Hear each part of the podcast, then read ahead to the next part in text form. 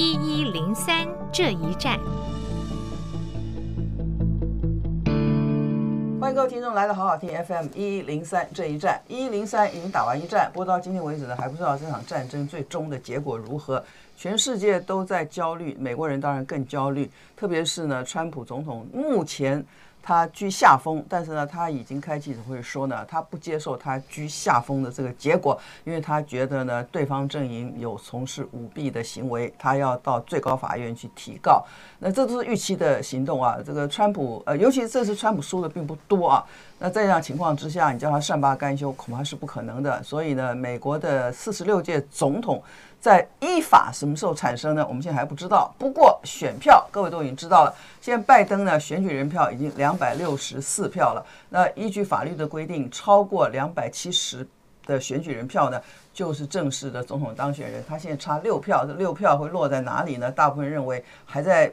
开票中的赌城的那一州，就是内华达州。如果开出来。拜登继续领先的话，他刚好有六票的选举人票，所以六加二六四就是二七零。当拜登拿到二七零的时候，我相信他就会带着他的那个 Kamala Harris 副总统呢，就一起出来呢，这个宣布自己呢当选，然后呢这个接受支持者的欢呼。不过呢，川普阵营一定还会有动作。今天呢，依然是请到淡江大学战略研究所的黄介正教授。他这两天呢疲于奔命，因为不止台湾的媒体找他，对岸媒体也找他，国外媒体也找他。所以呢，现在如果要谈这个选情分析呢，黄介正可能是中华民国少数最权威的人，可以来解释这场选举的前因后果以及未来影响的一个学者了啊。呃，我有点开玩笑，不过呃，谢谢。我排在十名以后了。啊，嗯，就是介介正在百忙中还是愿意到一一零三这。再来看看这一战究竟如何终战啊？我们先先开始讲一下这次的选举啊，投票率是呃特别的高，说是一千九百年，一九零零年，各位，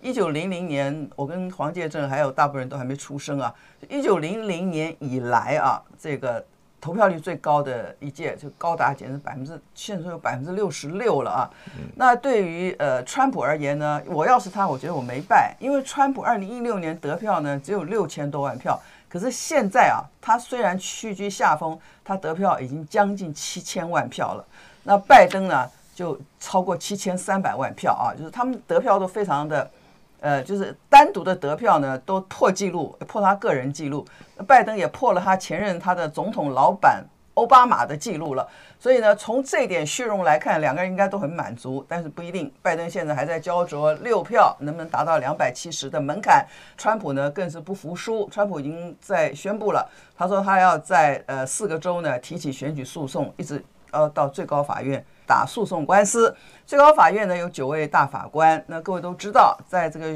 选举过程中呢，川普任命了一个极保守的女性大法官 Barrett。进入这个阵营，所以现在九个大法官里头，如果以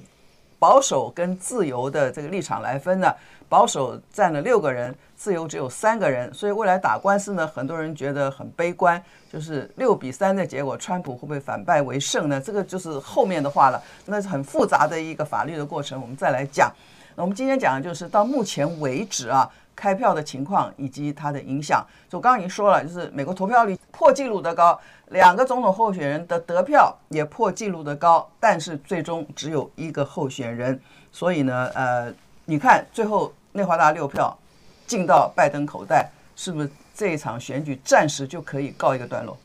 对，因为我觉得呃，看选举的人一一定会呃很兴奋，嗯，但是如果连续兴奋超过七十二小时的话，它会有有一个有一个这个波呃波段波峰波谷啊，哎、呃呃，那么很可能大家心情上会转到希望赶快有结果，嗯啊、呃，包括股民啊，包括包括很多分析家，嗯。嗯还有全世界各地在看美国选举的呃各国焦虑的政府啊，还有政治学者是啊，也都希望有一个结果，这样大家才能够开始做功课。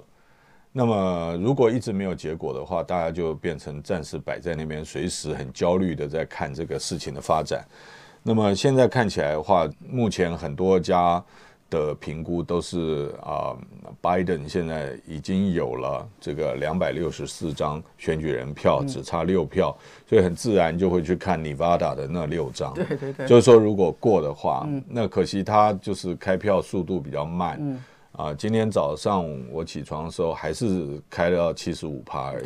对，嗯。那么，所以然后后面你开三四分之三，并不表示你赢哈。对对对。那么，所以这个是一个关键。另外，嗯、那个我昨天一直以为 Georgia，嗯，那个川普稳了啊。嗯可是，就从昨天大概吃晚饭的时候，一直到现在，就是 Biden 一直在慢慢匍匐前进，在跟进。嗯，也就是说，他的差距越来越小。嗯，啊，所以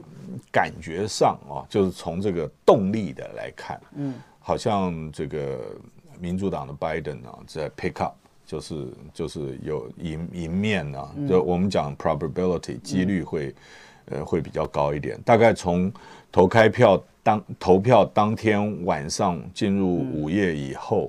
呃，这个拜登上来的这个势头，一直到现在都还没有缓下来。嗯，那么所以。我们从可以现在手上拿到的资料来讲的话，我们还是认为拜登的几率比川普要高一些。嗯，这个乔治亚州啊，呃，因为今年也有三十三个参议员要改选嘛。嗯，乔治亚州的这个是共和党的一个一个资深的参议员啊，是川普的一个非常强烈的支持者。他现在面临民主党的一个比较年轻的这个挑战者的挑战。那么这个民主党这个年轻的挑战者的票数比共和党稍高，所以我觉得总统跟参议员的选举是互相拉抬的。嗯嗯。因为呃，民主党这个年轻的参议员在乔治亚选的不错，因此对拜登的选情呢也有这个帮助嘛，就选民投的时候投民主党。但是乔治亚州有个规定，就是因为一个州只有两个参议员嘛，他说当选的参议员呢一定要。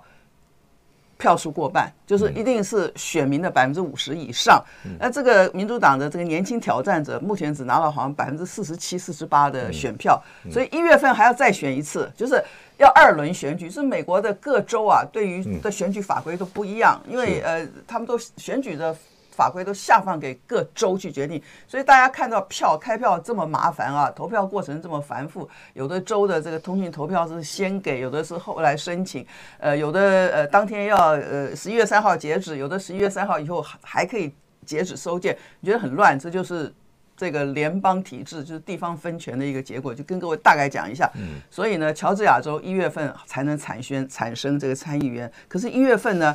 参院跟众院呢就要。选举这个就是要形式上要把总统、副总统选出来，就是选举人投完以后的结果，还要到参众两院去 verify 一下啊。那那个时候呢，这个新的参议员选出来没有也不知道，所以美国这个民主体制还蛮复杂的啊。台湾的民众啊，过去其实不太关心美国选举过程啊，就是结果谁当选就好了，谁当选对台湾人来说也不痛不痒。可是今年因为牵涉到川普非常支持台湾，台湾的执政党、台湾的媒体。一面倒的支持川普，所以的也带动台湾很多民众呢开始密切的观察这个美国的选情。我今天看到一个网络上一个笑话。他说：“这个呃，台湾的选民对美国五十个州是哪几州根本都不知道，大家只知道纽约州、加州啊，或常常去玩的佛罗里达的什么迪斯尼乐园州，其他都不知道。现在有人说，我已经快把美国五十个州名字都背背出来了，因为他也要去跟着每州看这开票的结果，就有几个选举人能不能让他支持的川普可以当选。这是一个笑话，不过也说明了台湾今年对美国选举如此投入的一个结果。我这是一个废话。那下面呢，我要跟介正来谈一下拜登。”当选以后面临的一个困境啊，呃，第一个，川普的得票并不差，就算川普落选了，他也有七千多万人支持他，对不对？拜登可能就是两百七十几个这个选举人票就进入了白宫，所以第一个他没有办法终结川普。我说，如果终结川普是民主党的一个一个志向的话，他终结不了川普，他接的还是一个有非常多川普四年气息的。一个政治体制，更何况参议院很可能还是共和党人稍微比民主党多个一两票，你怎么看这样的一个局面？就是继续互相杯葛下去。参议院代表州的利益，参议院对于这个总统权力的这个限制，因为它代表州，美国又是联邦政府，所以参议院本身啊、呃，对于总统的权力会有一定的节制，包括弹劾总统也是参院啊。如果是拜登惨胜或者是微幅的胜利，嗯，而这一次的普选票跟选举人团票又是那么接近，那么我们就可以断定它就是一个分裂的美国，嗯，那么赢的人呢，也不要太高兴，因为你接到的就是一个摊子，这个摊子是很难愈合的啊。这个伤口现在还在继续扩大当中，而且选输的川普，即使到最后不管法院判决或是大势已去或是什么，选书的川普啊，他不会善罢甘休，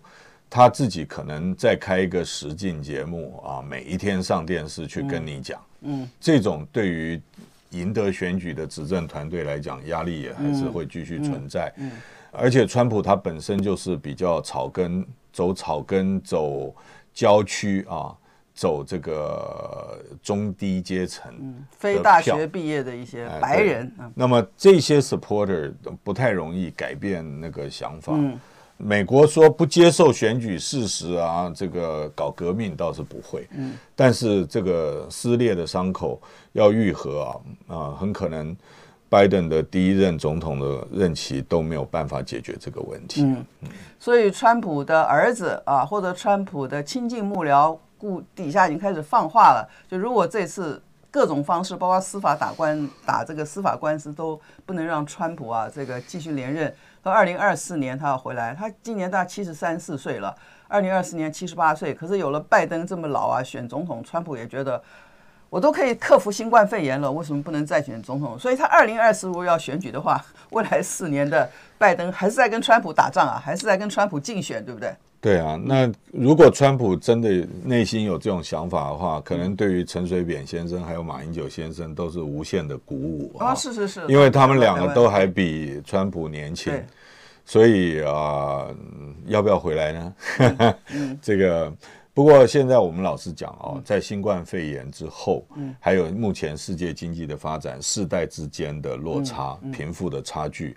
其实有志于公职服务的人。那、呃、要有真的很大的 commitment，就是你真的愿意，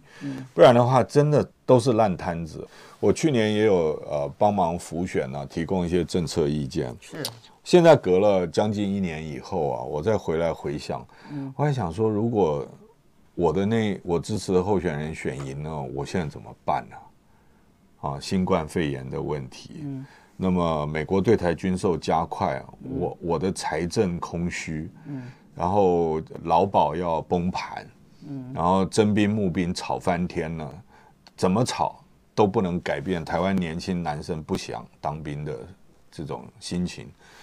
呃，再加上中国大陆开始这么多的军事压力啊，美国跟北京同时对台湾加压，哦，可能我的生活比现在要要累多了。嗯。啊、嗯，那所以，所以就美，我们再回归美国来讲，嗯、美国这一次啊、呃，大家那个法院的判决，我们知道那个 Amy Barrett，嗯，的他这个在选前呢、啊、宣誓就职，让大法最高法院法官变成六比三，从价值观来讲是保守对自由派，嗯，嗯，那么他倒并不完全是政党。可是我们再回过头来啊，所以刚刚慧宇讲的是有一个很关键的地方，这次有很多川普的选民，他并不是欣赏川普的说话方式，或者是他处理 COVID-19 新冠肺炎的这些策略，而是他们认为啊，拜登嗯被民进党呃被民主党里面拉的往左的方向啊拉的太多。因为其实还没有被提名的 Elizabeth Warren，跟这个跟这个 Bernie Sanders，哎，Bernie Sanders，嗯，这两个人比他还要左，所以美国有很多这个 conservative，就是保守派，他们对于美国往左的发展是往社会主义方向发展，是非常非常忧心，他们认为那样就不是美国了。那么，所以呃。如果真的去投的话，这些法官即使不是从党派出发，而是从这种意识形态出发，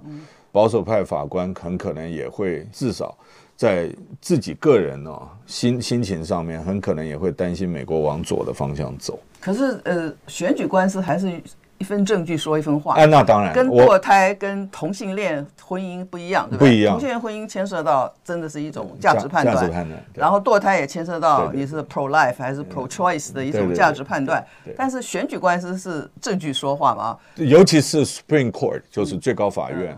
我我从来没有一丝一毫会把他们想成是谁家开的法院啊。台湾我们心里面有什么见解，那是一回事，但是美国的 Supreme Court 啊是不一样的。还有一个我们要知道，我们台湾是五权宪法。总统是在五院上面，美国不是哦。美国的最高法院跟白宫啊是平行的，三权分立。我倒并不会去思考，就是说法官他特地在搞什么东西。嗯，其实最高法院投票，万一我觉得他们好像有一个这样的，就是一个争论的问题。如果投票的结果，假如这个 Roberts John Roberts 就是最高法院大法官的主席啊，他如果不投或者他弃权中立。很可能就变，万一变成四比四的话，就不通过嘛。就他们有这样一个很好的设计，就是四比四，双方势均力敌，这个案子就不能通过，对不对？所以也有这样的可能啦，就是不晓得未来。当然，这个司法官司很长，因为到明呃到十二月十四号，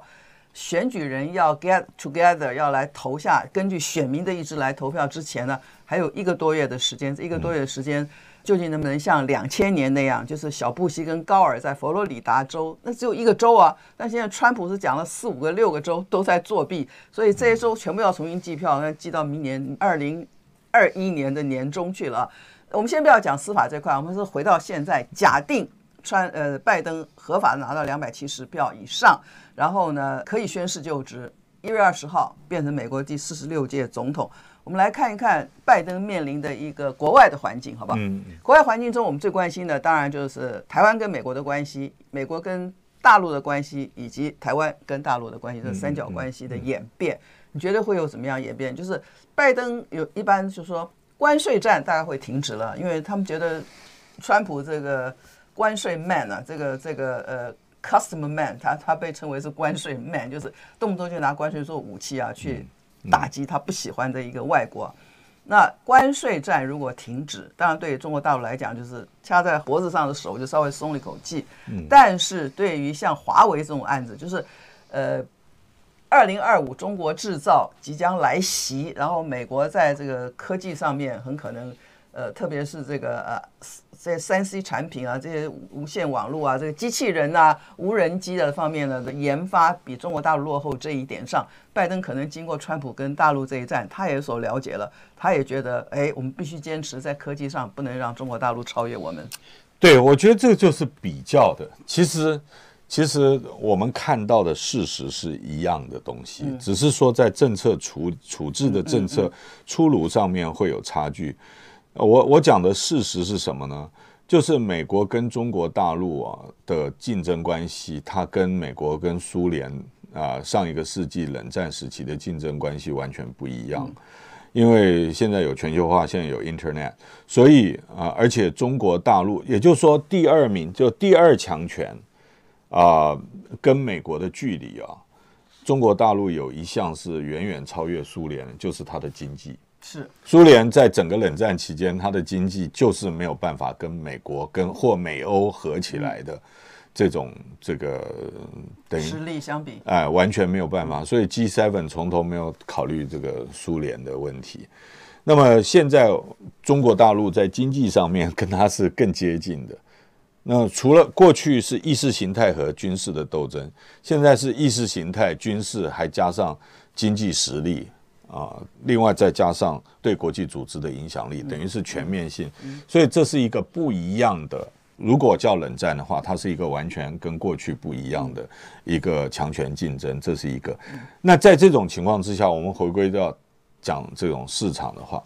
我可以我可以用两句话来形容，就不管是谁当选，美国面临的事实是什么呢？就是高科技可以脱钩，但是传产。不会脱钩，然后呢，另外一个第二句话呢，就是产业链可能脱钩，但是贸易不会脱钩，也就是说贸易还是会做，船产还是要看中国大陆的劳工，中国大陆市场，这个基本面不会变。为什么？因为中国的劳工确实比较勤奋，中国劳工是愿意加薪的。中国劳工是比较不会跟你玩工会的，中国劳工是嗯可以不休假的，嗯啊，那其他的各地不是懒，就是教啊，啊，那动不动就是，所以为什么很多企业它一直没有办法离开中国大陆？因为就是中国的整个劳工面，它可以支撑很多传产业的这种生产制造的力道。那么在这种情况之下的话，都不会变的话，我们就看那些会脱钩的部分会不会有改变。川普在的时候比较强势的去脱钩。那么我们就再回来了，我们就谈一件事情好了，能源。如果如果那个不管是有没有讲错话，丢丢了多少票，如果拜登还是赢的话，他为了气候变迁，为了环保，为了干净能源，为了绿化绿色能源，它很可能真的会对某一些煤矿，美国的煤还有页岩油啊，就是美国自己的。不管花多少成本，他去开发的这种能源，如果他要节能减碳、排碳要降低的话，美国势必又跟中东产油国啊，他比美国就必须要再稍微多一点进口。而其实，在川普的时候，美国几乎不仰赖中东石油，自给自足了。对，所以他，所以他这个完全就是一个链接。嗯，那么美国越重视中东的石油，美国越会介入中东事务。嗯。那么，川普是一个大家都忘记了，大家一直在很多人有印象说，川普如果台海有事，川普当总统的时候会来保护我们。其实大家都忘记，其实川普是最不喜欢打仗，最不喜欢海外用兵。对，奥巴马的兵都调回来了啊。呃，根本来讲，他绝对不花自己的钱。嗯。他都是用别人的钱去玩，啊，大家也许呃有些观众朋友知道，其实，在我们开票的那一天，就是台北时间礼拜三吃过晚饭以后，那个很多人都收到那个共和党全国委员会还有川普 campaign 寄出来的大量海量邮件，要要募款准备打司法战，嗯打法律战，嗯那我就去查证了一下，原来这些募款他是不会退回的。就是说，如果后来没有打法律战的话，那个那些款项也不会退回。啊、呃，我也从这种情况来判断，就是啊、呃，川普可能只有两套剧本啊，一个就是不论发生什么事情，只要他不是狂胜，他就一定走法律途径，完全照着那个原来的剧本走。另外一个就是他自己知道。只有候选人还有竞选总部，除了 CNN、Fox、CNBC 这些，通通都不算，而是以竞选总部他自己对于开投开票的结果的估算，他发觉马上要开始准备法律诉讼。嗯，也就是说，嗯，不然的话，这个就是他透露了一丝丝选情并不一定呃对川普那么有利的情况，所以才会提出来。那么讲了这些。我们就看到美中关系就是这么复杂，那台美关系是受到美中关系牵动的，那么两岸关系受的是受到台美关系牵动的，因为大陆一直现在跟台湾之间的关系这么冷淡，当然民进党要负责任，因为民进党就是不愿意在国民党时代谈妥的所谓。两岸共识的，呃，就是九二共识了，一中各表的这个基础上跟，呃，他就是否定这有九二共识，也不愿意认认定所谓一中各表啊的这个，他认为根本没有一中各表这个事实，这是国民党自己解释的一中各表啊，是两岸默契。那因此呢，这个大陆就认为台湾要走台独的路线，就以台湾走台独路线，就是拒绝跟台湾往来。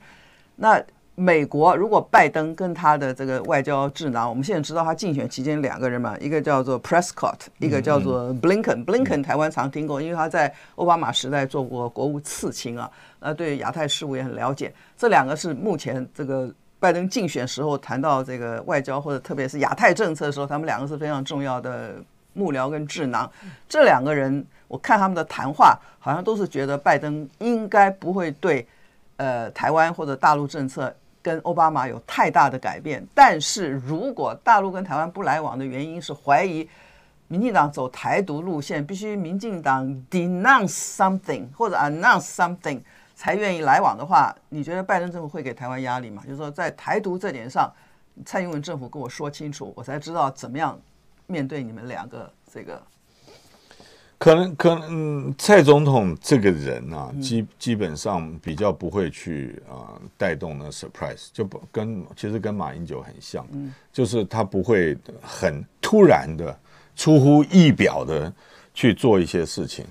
从另外一个角度来讲，就是其实马马政府跟蔡政府，呃、他的可预测性是蛮高的。嗯，那在这种情况之下，美国基本上呃会认定，就是说蔡不会去。变成麻烦制造者这一点，他们应该心里头是肯定的。美国会了解这一点，对，会了解，有默契的说。但是，但是如果说呃，美国跟中国谈任何事情，中国大陆都把台湾当做一个盾牌呃，挡门石，或者是一个这个放在路上的路障的话，嗯、那跟美国说你一定要处理这个问题啊、呃，就会比较麻烦。依习近平的行事作风，我觉得他比较不会跟美国谈台湾问题，因为他觉得那是我的，哎，那是我的东西，没必要跟你谈。所以也因为这样子，过去啊，嗯，一九九零年代甚至七零年代以后到九零年代，大家怕美国出卖台湾的这个东西反而会比较降低。嗯哦，我觉得两岸关系很可能是看习总他对于这个。就是他自己要有什么样的对台政策，嗯、那个是以那个为主。好，那至少呃，在过去四年，就是川普主政这四年啊，A I T A I T 是代表美国政府，虽然它是非官方机构，它现在等于是一个官方机构，你看挂着大幅。我我每天开车回内湖都要经过 A I T 啊，像个像个碉堡。全世界没有几个美国大使馆像。在台湾这个非正式外交组织这么庞大，它比一个大使馆还要庞大的一个机构，还是而且坚固如山，就是飞弹来打也打不坏的，有地下碉堡啊。听说里头还住了美国陆战队的人在保护这个 AIT 啊，这个我们都不谈。但是我觉得丽英杰就是现在 AIT 驻台湾的这个办事处的主任啊，跟呃民进党政府跟蔡。英文总统之间关系非常非常好，特别是近一年啊，两个部长级的美国官员来到这个台湾，这个丽英杰太有面子了。本来 AIT 是一个民间组织、非官方机构，他现在可以到飞机场的停机坪去迎接美国两个部长级人物来啊握手。这丽英杰真的是太光了。那丽英杰跟民党配合得很好，所以呢，你觉得呃，我不知道 AIT，因为 AIT 是民间组织，它理论上不应该受政府的这个。迁移而迁移，对吧？我是民间组织，我受我华盛顿总部的这个牵制嘛。那呃，丽英杰当然对蔡小英跟他的政府没有任何要求，觉得 fine，你们现在做的很好，你们现在这样对抗中共政权是非常对的，美国也支持。可是拜登来了以后，丽英杰这样的一个人物，他还会像过去一样，就是对民进党政府觉得 you did a great job。哦，这个这个是我现在已经开始筹划的，嗯。筹划啊，不是丑化，嗯，就是我如果是拜登选赢的话，嗯，我就要马上去找 AIT 喝咖啡了。哦，什么意思？嗯嗯，然后看可以喝喝咖啡，政府请人喝咖啡是有坏事情，你知道吧？喝咖啡就是我要跟你这个企业界做很多没有，是我请他们喝咖啡，因为我想我想要了解。就是说，你们过去那一段时间，因为职业外交官本来就是配合政府的政策，无可厚非。嗯，啊，你们也很用力的啊，帮助了这个民进党政府。那我也想说，现在如果川普啊没有办法连任了以后。除排除所有的外交辞令啊，说是我们都是为美国利益，我们是公务人员，我们对任何政政选举的结果我们都接受，我们接受政府的指导等等。我还是想要去看一看